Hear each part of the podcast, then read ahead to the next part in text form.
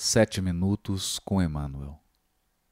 Episódio 48 Carta de Tiago, capítulo 1, versículo 4 Comentário da revista Reformador, de maio de 1959, página 98, e do livro Palavras de Vida Eterna, capítulo 55, intitulado Suportemos mas é preciso que a perseverança produza a obra perfeita, a fim de serdes perfeitos e íntegros, sem nenhuma deficiência.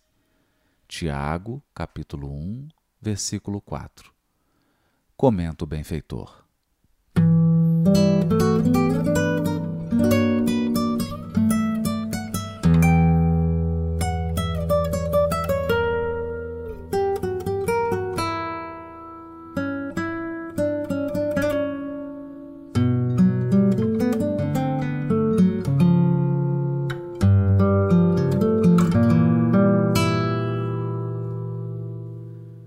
Detente um minuto no torvelinho das preocupações costumeiras e repara que deves o próprio equilíbrio à paciência divina, a sustentar-nos em cada instante da vida através de mil modos.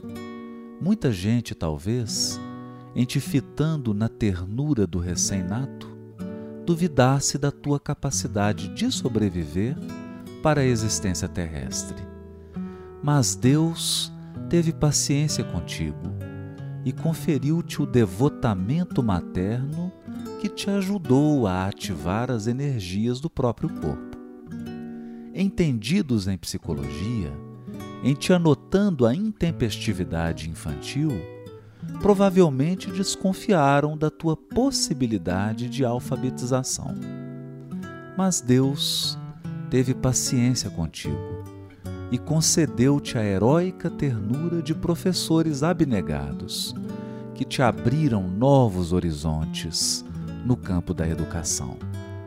E a paciência do Senhor, cada dia, permite, generosa, que tales plantas inermes, que te assenhoreis do suor e do sangue dos animais, que te apropries das forças da natureza e que te valhas indiscriminadamente do concurso dos semelhantes, para que te alimentes e mediques, restaures e instruas.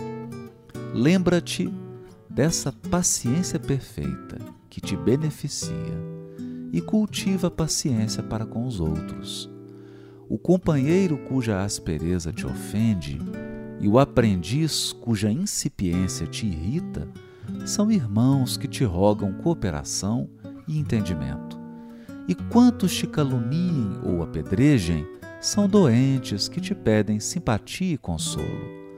Mas, para que colabores e compreendas, harmonizes e reconfortes, é necessário que a tolerância construtiva te alente os passos. À frente dos óbices de todo gênero, guarda a paciência que ajuda e, diante dos ataques de toda ordem, cultiva a paciência que esquece. Escuda-te, pois, na paciência para com todos, sem jamais te esqueceres de que a alegria dos homens é a paciência de Deus.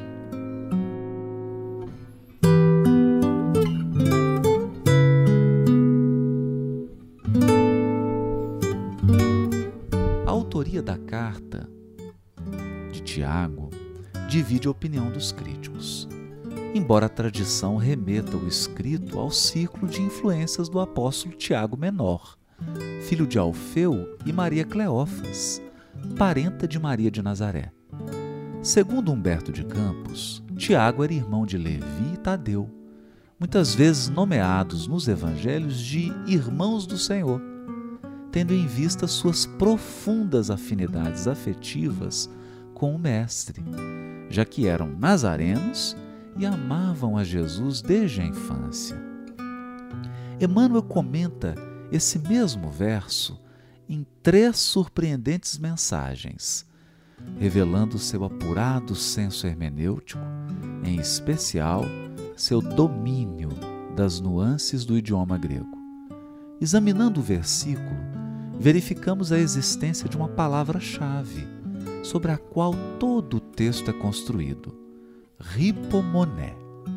Esse vocábulo pertence ao campo semântico das atitudes e emoções que expressam paciência, persistência, perseverança e resiliência. O autor da carta utiliza de modo intercambiável várias palavras gregas sinônimas, cujo significado gira em torno desse eixo, motivo pelo qual encontramos divergências nas Bíblias que ora traduzem o termo como paciência, ora como perseverança, mas deixando escapar o sentido relativo à resiliência. Neste episódio, o benfeitor sugestivamente intitula o capítulo Suportemos, chamando nossa atenção para os aspectos relativos à resiliência, capacidade de suportar, de resistir. Todavia, ao longo do texto, utiliza a expressão paciência. No entanto, não a utiliza no sentido tradicional de estado de calma emocional diante de provocações ou situações adversas, mas destaca o sentido ativo dessa virtude.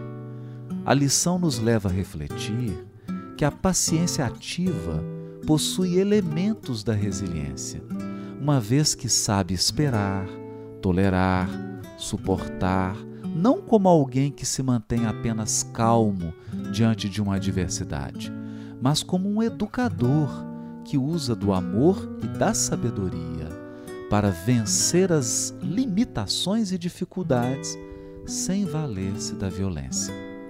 A providência divina cuida zelosamente de cada um dos seus filhos, entendendo suas limitações e necessidades e procurando supri-las através de uma rede de laços afetivos que envolvem indistintamente todos os seres da criação.